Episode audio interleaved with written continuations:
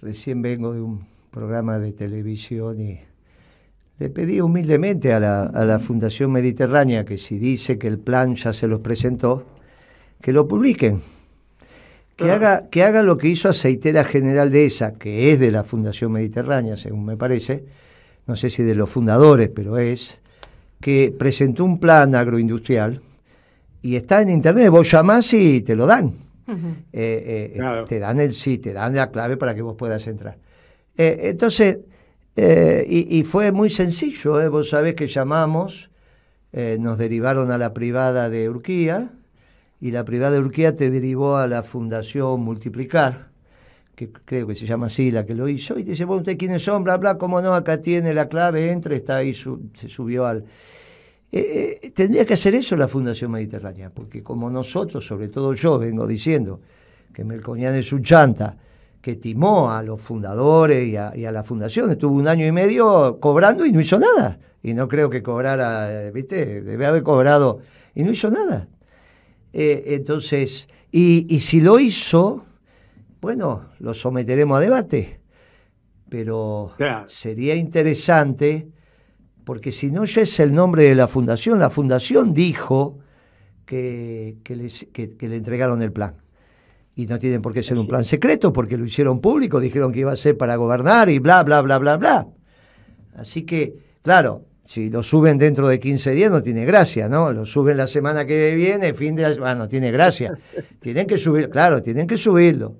Así que se lo dije en el programa, se lo digo ahora, muchachos, suban el plan económico, así lo podemos discutir. Si no te vuelvo a decir, Pablo, el único plan económico eh, eh, formateado como tal es el que presentamos. Claro, que presentamos nosotros. Es muy interesante esto que haya sido solamente el peronismo el que pudo hablar, armar un plan económico. ¿eh? Es, es, bien interesante. Pero bueno, lo que vos decías de Melconian quizás den un giro este, conceptual, yo creo que esto lo ha dejado muy expuesto. El comunicado de hoy de, de la Fundación Mediterránea es casi como cuando los presidentes firman el despido de un secretario, de un ministro, ¿no? que lo que le falta es agradecer por o no. Sí, o sí o no, pues dice, vos cesa en su actividad. Bueno, eh, este, esto es muy parecido, ¿no? Eh, se reunió la comisión y bla, y evaluó y vemos. Y estamos analizando cómo seguimos con el Hieral, porque la última parte, no sé si lo, lo leíste, eh, es muy sintomático. Dice, y vamos a ver cómo seguimos con el Hieral, que es el instituto del cual era el presidente Melconian que se hace llamar Fundación Mediterránea, está financiado por la Fundación, pero es una organización externa a la fundación, ¿está bien? Armaron un instituto. Dice, vamos a ver cómo seguimos. Los dos últimos renglones del comunicado están diciendo. Bueno. ¿Sabes qué? Como hacen muchas organizaciones empresarias que tienen su instituto de investigación o desarrollo independiente, no son independientes, pero le quieren dar ese carisma. Pero ahora vos tenés toda la razón del mundo.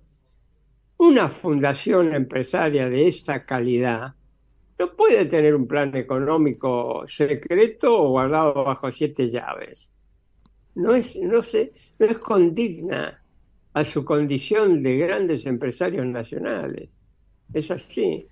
Bueno, hay que ver si está, como decís. Claro. Probablemente Yo creo que ese es el problema como ni, ni el dueño de Arco, los dueños, imagínate vos, Pagani no se iban a ocupar, Roca si es que está, no me acuerdo, pero los que estén de, de los muchachos de allá no, no, se van a estar ocupando de a ver si el tipo trabaja o no trabaja, no hay una ética profesional. Bueno, y esto no tiene nada que ver con esos audios sobre su vida privada. No, nosotros en esos temas, nosotros no nos metemos en eso, no tenemos nada. igual que estos del otro muchacho de, de mi ley, qué sé yo, que si la amante, que si la amiga, en esas cosas no nos metemos. Opinamos profesionalmente sobre el trabajo de, y, y, políticamente sobre el trabajo desarrollado. Así que sería muy interesante que lo, lo podamos leer. Bueno, Pablo, vos sabés que acá están haciendo las señas para las noticias de Telam. Así que te dejamos, te dejamos, te dejamos un, abrazo grande y escuchar las noticias que te vas a enterar los últimos. Gracias como siempre, Pablo. ¿Qué dice? Viste, ahora la saludo bien. ¿Qué dice Pimpi? ¿Se cambió el color de pelo Pimpi o se reflejó la luz? Claro. No, Pimpi. Claro, para que estén atentos, para que estén atentos. El problema, ¿sabe y qué tenés color un se reflejo, puso? ¿eh? Pero el color A que vos se te puso preocupa es que el color de. No, por favor. El vaguito ese se lo adueñó, pero este es el color de las Te mujeres. queda- te queda muy bien, te queda extraña, bien. araña. ¿El Un violeta, violeta. es de las Claro. mujeres o no? Claro, sí que sí. Pero no es un violeta, es un violeta- violeta desteñido que usa No, pero está muy nada bien. Es un Ah. violeta. Ni lila es Te queda, no, te No, queda, está te queda, muy te queda bien. muy bien. porque muy no bien. es un violeta sobrio. Pero dadas las encuestas que están apareciendo, ¿vio? Ustedes se están preocupando porque están diciendo que son verdaderas, pero yo creo que no, que no, no es así, hay un desorden cuando vos ves la metodología, puede ser verdadera, ¿De qué? pero salió ahora a la tarde una encuesta del que y te- le estaba dando a, a Milei A 52. Adelante. Sí, Sí. pero cuando vimos la metodología, o sea, todo el Dijimos, mundo ya... no. ¿Y cuál es la metodología? Ah, por teléfono, No. eh, eh, celular, aleatoria, bla, bla, la, ese que te la atiende. aprendieron de, Sí, ese que te atiende y estos equipo, días... la aprendieron del equipo que puso Macri en Sí, el y, INDEP. esto- y estos días, sí, y estos días que con el tema del combustible, Claro. sí, sí es este, sí hay todo un, un- un desorden Claro. que va a haber que, que ir ordenando. Hoy me preguntaron de una radio de La Plata, Capital creo que se llama, Capital de La Plata, No, no, no, unos pibes este, interesantes, pero la piba más audaz, como siempre, usted ve cómo es esto, ¿no? La piba, la piba más audaz me dice, bueno, Moreno, usted calificó correctamente a Alberto Fernández. De entrada dijo que es socialdemócrata. Y no se equivocó. Ahora dígame, ¿qué es masa? y Moreno, momento. y Moreno ¿Cómo contestó. De ahí? Eh, ¿Cómo ¿Qué contestó Moreno? Zafandeli. Contesta siempre con la verdad. No sé. No sé, bien. no sé. ¿Massa es peronista? No No sé. sé. Y entonces, entonces, pero dije, pero dije, dije. Mira, ahora te voy a dar el título de la nota. Si Massa, le dije a ella, que lo puso obviamente, si Massa llega a reindustrializar la Argentina, va a ser, años. no, no hay duda que va a ser un gran peronista, pero a su Ocho vez años. es el que más cerca de Perón va a estar. Y ahí sí es un silencio. Mire, en, en- en el pueblo argentino hay alguien que se destaca. Hay alguien que se destaca, que es el Papa. Ese es el argentino más importante de- que ha dado nuestro pueblo en la historia. El segundo más importante es Perón. Más que San Martín, más, más, más. más. Es Perón. ¿Más? Perón no tengas duda, más que San Martín. Listo, es Perón. Creo que es importante establecer los pilares de política de Estado. Vamos a convocar a un gobierno de unidad nacional para construir una industria argentina fuerte frente a aquellos que plantean la apertura indiscriminada de las importaciones. Quiero convocar a la Argentina que se para frente al mundo a hacer valer sus recursos naturales con valor agregado y no que regala sus recursos naturales primarizados. Quiero convocar a que entendamos que la Argentina que viene es la Argentina del abrazo del campo y la industria, del interior y la ciudad, es la Argentina del desarrollo fer- ferroviario, de empresarios y trabajadores sentados a la misma mesa, construyendo en la suma de capital y trabajo más desarrollo argentino. Bueno, nos vamos en vivo. Sergio Massa, que está con medios extranjeros. Y tratamos de no frenar el nivel de actividad porque cuidamos mucho nuestros empleos y tocar, digamos, suspendiendo y adaptando el proceso importador al proceso de quiebre de exportaciones producto de la sequía hubiese significado una caída enorme en el nivel de actividad industrial. Y si Argentina hay algo que necesita es aumentar su volumen de exportaciones y de producción industrial y seguir aumentando empleo genuino, empleo formal, empleo registrado.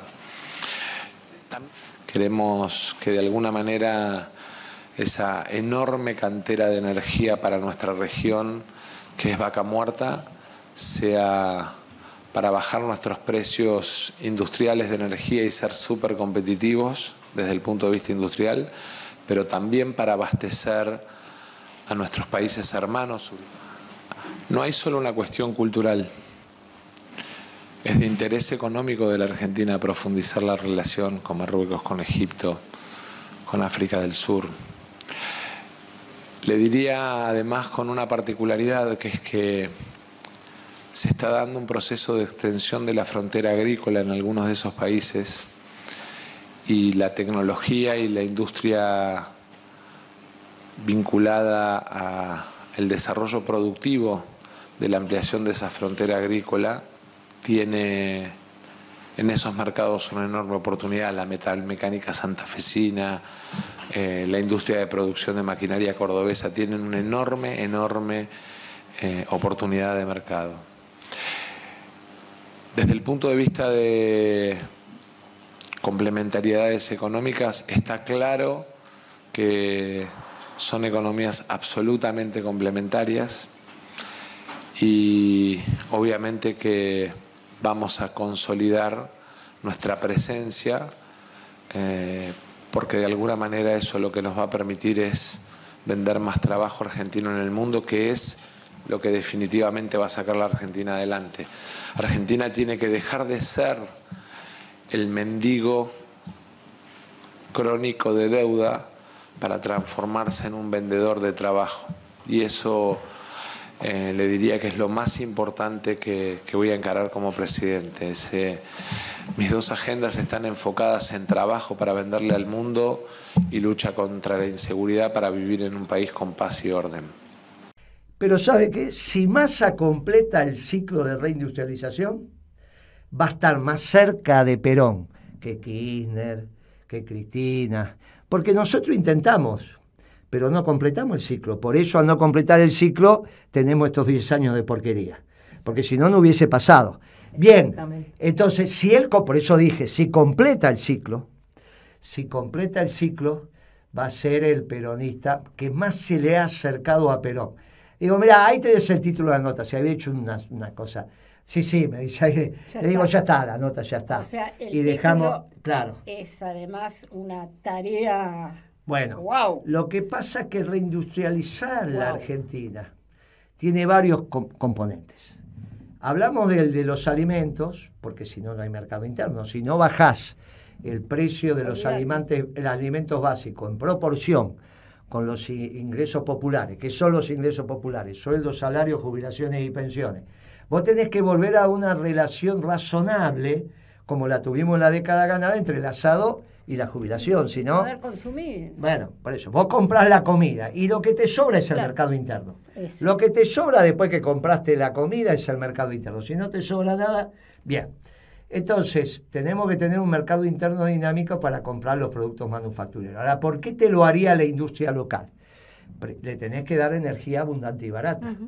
Abundante y barata. Ahora hay un tema central que no puede estar China. Mire, vea Beatriz Palgueri, que seguramente nos está escuchando o está descansando y se lo escuchará mañana, siempre cuenta la misma anécdota, yo lo voy a contar por ella. Viajó con una delegación a Bolivia, ¿eh? a la gente de Evo Morales, estaba Evo en, en la presidencia. Entonces Beatriz, como secretaria de Estado, de Comercio Exterior, le dice a los bolivianos, bueno, miren muchachos bolivianos, estamos haciendo esto y esto por ustedes, tenemos baja demanda en nuestro complejo siderúrgico, necesitamos que nos compren los caños sin costura, ustedes acaban de hacer una licitación, queremos participar y que tengan en cuenta la demanda del gobierno argentino dentro de las posibilidades. Entonces el boliviano, funcionario, le contesta, secretaria, eso va a ser imposible, porque nosotros tenemos una ley, tenemos una ley que es distinta a la Argentina, donde el Estado puede comprar más 5%, ¿viste? por encima de otra oferta si considera que es prioritaria dentro del compre nacional. Es el Estado argentino, eh, boliviano, el Poder Ejecutivo, tiene que comprar siempre lo más barato ofertado en el mundo. Y usted sabe que lo más barato es boliviano, así que dígale chino, al, eh, eh, chino dígale a los trabajadores argentinos, al sindicato, a la patronal, que lamentablemente la ley, que siempre hay una ley que te prohíbe, la ley nos prohíbe comprar un poquito más caro porque es distinta a la ley argentina. Obvio que los caños los puso, los puso este, China. la llegada de China a Hispanoamérica anula definitivamente la posibilidad de reindustriar el país, de reindustrializar el país. Por eso, ¿qué hizo el progresismo? Inventó esto de que como no va a haber trabajo para todo, tiene que haber renta para todo. Ganá la plata aunque no trabajes. ¿Qué Grabois y compañía? Yo lo hablé de esto con Ingreso Grabois. ciudadano. Bueno, esta tontería que tenés plata sin trabajar. O no, no cumplir la, la manda este, bíblica y a su vez te vienen con esta historia que de que el trabajo te ali- ali- aliena. y crean, crean una, una subcategoría Bien. de trabajadores, por favor. Una cosa increíble. Entonces, Trabajadores desocupados que cobran menos que el salario mínimo que ningún trabajador en actividad lo cobra. Conceptualmente. ¿qué te dicen, Pimpi? Que es la era postindustrial. Que si vos sos inteligente y cool y progre y demás, tenés que pensar la Argentina postindustrial, no la Argentina industrial. Claro, si sos peronista, no vas a renunciar a la Argentina Por industrial. Por lo tanto, lo que le pasa a Massa si va a reindustrializar la Argentina es, tiene que tener los alimentos básicos abundantes y baratos.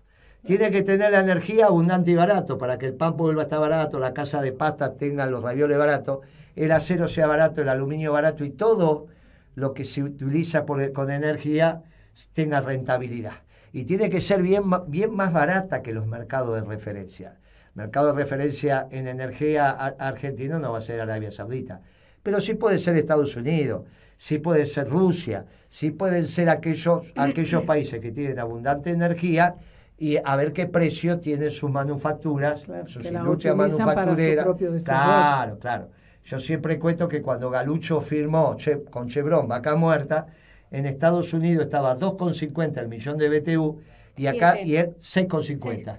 Pero él salió a hablar de soberanía energética. Y fíjense usted que me hablan de soberanía energética con precio caro. Claro. Y uno dice, qué raros son estos muchachos Sí. para entender la soberanía. Eso es poner los huevos en un lado y el grito en el otro. O un discurso vacío de contenido, Claro, vacío claro. de, realidad. El, el único, Puro- el único político, el único dirigente que cuando ocurrió Una eso con, Galucio, dijo, ¿qué tanto les importa a ustedes las cláusulas secretas del convenio? Decía Moreno. Sí, la que está pública es la que es peor, Claro, porque claro. están comprometiéndose a pagar el triple de lo que hoy ya les cuesta a los norteamericanos. Es, es un absurdo, pero es como, eh, forma parte de lo mismo. Te ponen a discutir claro. todo No, es una total, consigna mientras tanto que no está anclada en la acá. realidad. Pero tienen que debatirlo los muchachos. Tienen que debatirlo Sí. porque si no lo debaten esto, no entienden las causalidades profundas. Entonces te quedás sin trabajo y después te inventaron que tenés que recibir plata sin trabajar. Exacto. Esto es todo de lo mismo y esto sale de estas cabezas globalizadoras donde hay que entender que el último que fue a defender a Davos no fue el presidente Fue norteamericano, claro, fue Xi Jinping. Vino a decir, yo vengo a sostener este mundo de la globalización, donde donde llega China te bajan los salarios. Ahora, ¿por qué Cristina se transformó en pro-China, igual que Macri? Lo de Macri es entendible por los negocios, porque lo había empezado el padre. ¿Por qué Cristina? Porque lo hemos debatido con Cristina. Y yo creo que es la lectura profunda de, de su alineamiento y de, esta, de este esquema socialdemócrata, donde empezaron a discutir el ciclo postindustrial y la renta universal. Sí. Ahora, por eso reindustrializar la Argentina es tan profundo, porque implica terminar con todo eso. Vos vas a tener alimentos baratos. Fíjate que si es la Argentina postindustrial, el precio del asado, bueno, qué sé yo. Bueno, total, este, te damos plata, te regalamos plata. vegano. Sí, te regalamos plata. Eh, que la Argentina tenga energía barata no es necesario. Y ahí entran cierta historia que no corresponde de los productores de petróleo. ¿Viste? No, hay que pensar la integralidad. Y vos fíjate a dónde fuimos, a comida que no es barata y a energía que no es barata. Con una inserción internacional que no tiene nada que ver para la. Ahora, por otro lado, te empiezan a hablar de, los derechos y, y de esto y de aquello. Típica conducta que engaña desde el discurso a los sectores que piensan que están trabajando para el bien y no están trabajando para el bien. Terminás con un país como terminaste ahora. Por eso lo de Massa, un muchacho que empezó en la UCD y todo lo demás, y cambiante, y que no me atrevo a decir, que es como la baña, no sé si peronista, radical, qué sé yo, que de acá. Él dijo que del Frente Renovador cuando le preguntaron, ¿viste? ¿Cuál es la doctrina del Frente Renovador? ¿Qué sé yo? Dijo, yo soy Frente Renovador, lo dijo esta semana. Lo escuché yo eso, ¿no? Yo soy Frente Renovador, dijo. Bueno, no sabemos. Ahora, si reindustrializa la Argentina, es bien peronista, porque el peronismo es el único que se plantea la reindustrialización de la Argentina. Y no solo eso, si completa el ciclo, va a ser extraordinario. Y nosotros cambiamos, y ojalá para siempre, la decadencia de la economía argentina, que nosotros tratamos de resolverla, hicimos una década bárbara, pero después se perdió todo, hoy estamos peor. Hoy estamos peor que con el fin de la convertida. ¿eh? Mire los indicadores, estamos peor. Estamos peor, estamos peor en todos los niveles que el fin de la convertibilidad. ¿eh? Con lo cual se abre una alternativa que implica un alineamiento distinto en términos geopolíticos y obviamente que nosotros podamos decir acá, no, pero escúchame, no fue así, votamos porque quería reindustrializar y resulta que, nos mintieron. Bueno, puede pasar, pero somos querendones los peronistas aquí. Este, y además está bien apostar a, esa esperanza que es la que necesita nuestro pueblo, nuestra patria, y, que, y trabajar para eso también, así que está bien, está muy bien. Sí, sí, sí, sí, a mí se me vino esta cuestión de ellos cuando plantean el ingreso ciudadano y demás, Dicen que el avance tecnológico hace que la productividad requiera cada vez menos manos de obra y por lo tanto, y nosotros tenemos otro concepto. La tecnología no es un fin en sí mismo, sino es una herramienta para el desarrollo y cada país en función de su modelo de desarrollo decide cuál es la tecnología conveniente para garantizar justamente el proceso de industrialización con pleno empleo, porque avanzamos hacia allá. Pero si ellos piensan que la industria de ahora no va a ser la generadora de mano de obra por la tecnología, en realidad sería una discusión posterior. Porque lo que nosotros estamos diciendo es que queremos los bienes. Claro. Que los bienes se hagan acá. Ahora no, mira, Moreno, reindustrializamos el país. El PBI ya tiene 25, 30% manufacturero, pero igual tiene una desocupación del 25%. ¿Viste que no tenías razón? Bueno. Es el famoso per saltum. Pero por ahí no tienen razón. Por ahí no tienen razón. Y la propiedad de la tecnología no hace parte de la patronal, sino de los sindicatos. Y entonces, en todo caso, el año sabático lo decide el sindicato. Es importante lo que está diciendo Moreno. Eh, ¿eh? Pero es que nosotros lo hemos desarrollado en el plan económico. Pero por eso ellos quieren contestar con algo que es después y por eso hace, y, como parecen que son cool, inteligentes, ponen cara de, Después lo agarran como una realidad estos muchachos y lo repiten, y lo repiten sin entender qué es lo que está pasando. A mí me acontece, no, vamos, vamos a pivotear entre los chinos y los norteamericanos, pero no es así, porque la llegada de los chinos con productos manufactureros finales te anula la posibilidad de desarrollar tu propia industria. Entonces terminan diciendo, bueno, le vamos a vender este, alimentos manufactureros. Que aprendan a comer milanesa de soja, pero no sea pavote. Si en el aceite de soja te quieren comprar, te compran la soja para ellos hacer el aceite, tontos no son. Como los brasileros con la harina. No es que compran harina argentina, te compran el trigo porque los molinos están allá. Pero y los chinos hicieron lo mismo. Ahora te compran la soja para que eh, ellos transformen el aceite. Dicen cada cosa. Escúchame, hablar sobre el problema de que la tecnología te deja sin empleo es una vergüenza porque hoy los problemas de desocupación, más allá de lo que siempre explica Guillermo respecto de las mediciones del desempleo y cómo se computa el haber trabajado una hora en la última semana o los planes, más, olvídate de eso. Lo que nosotros vemos es que hay problemas de ocupación y te juro por mi madre que no es por la tecnología es por la falta de tener un proyecto industrial. Entonces, que dejen de joder. Como, como está dicho, se discutirá cuando sea el problema. Hoy el problema es que no tenemos industria, no tenemos oportunidad para las empresas. Ese es el problema. Y por ahí tiene que venir la respuesta. Usted dice que Pimpi fuera peluquería porque se queda a comer empanadas, ¿no? Ay, me encantaría, pero no, cumpleaños Santiaguito, mi nieto, ah, creer? Y lo tengo, a los holandeses, a la tucumana, todo aquí, no puedo quedar Me da mucha pena. ¿Y Pero por qué la empanada tucumana la habían hecho para no usted? te puedo creer. No me, bueno, me, me guardarán acá algo. Ah, olvídate, algo. olvídate No, que te te lo vas a comer queda- todo. ¿Vos Guita. crees que yo te- Guitia, se No, queda la guitia. no, de nada, la Y guitia no, deja, vino no le y perdona negro. nada. La Vine, guitia no vine, le vine perdona. roja y ¿no? Vino rojo y negro. Yo quiero hacer una apelación y, una, y un- saludar a todos los argentinos que están hoy en Río de Janeiro defendiendo la celeste y blanca, por más que esté con la azul y oro, pero es la celeste y blanca. Y cada vez que van los argentinos a Brasil, los recagan a palo, los, los, matan a golpe. Y quiero decir que parece una buena noticia que van a habilitar un espacio en el Zambódromo para que la gente pueda ver en pantalla. Eso puede ser bien importante para descomprimir, porque tanta, tanta maldad y tanta generación de violencia le hace mal a todo, le hace mal a tanta gente que ama el fútbol, que ama a su equipo, que se mueve con pasión, que se esfuerza para poder estar ahí y que los tratan como si fueran el, el peor enemigo. Y de paso, además, que gane Boca, hermana. Que De eso no hay duda, de eso Eh, somos- porque eso causa argentina. hinchar para Boca, no, no, no no, solo, no solo de...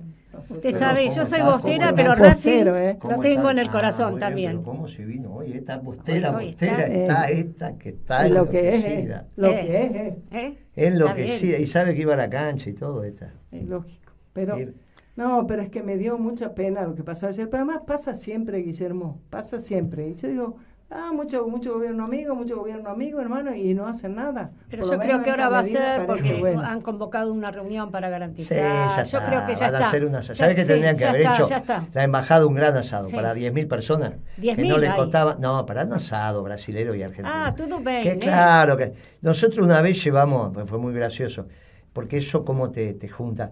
Llevamos, yo en cada misión comercial llevábamos el asado, la carne, el Sí, sí, carbón, sí, todo. sí, sí. Y entonces hicimos uno en el Palacio del Pueblo de Vietnam. Palacio de- del Pueblo es donde esa foto icónica donde entra las- el tanque del ejército de Vietnam del Norte y rompe la- el portón. Es famosa esa foto, que es cuando se estaban rindiendo. La foto anterior a esa es el helicóptero norteamericano yéndose con, lo- con los últimos. Bueno, hicimos el, el- el asado ahí, cuando estábamos llegando ya se sentía el olor. Y lo gracioso es que de- de- pre- prendimos parrillas, llevamos como 20 parrillas, y frente a cada parrilla había un vietnamita con un matafuego. Dice, mire, no, estos argentinos que no saben son lodos locos. Bueno, nosotros nos queríamos ir a dormir, y los vietnamitas no, eh, vos sabés que seguían comiendo, pero vos imagínate a un vietnamita darle un bife de 300 gramos. No había visto en su vida estos tipos un bife así en la...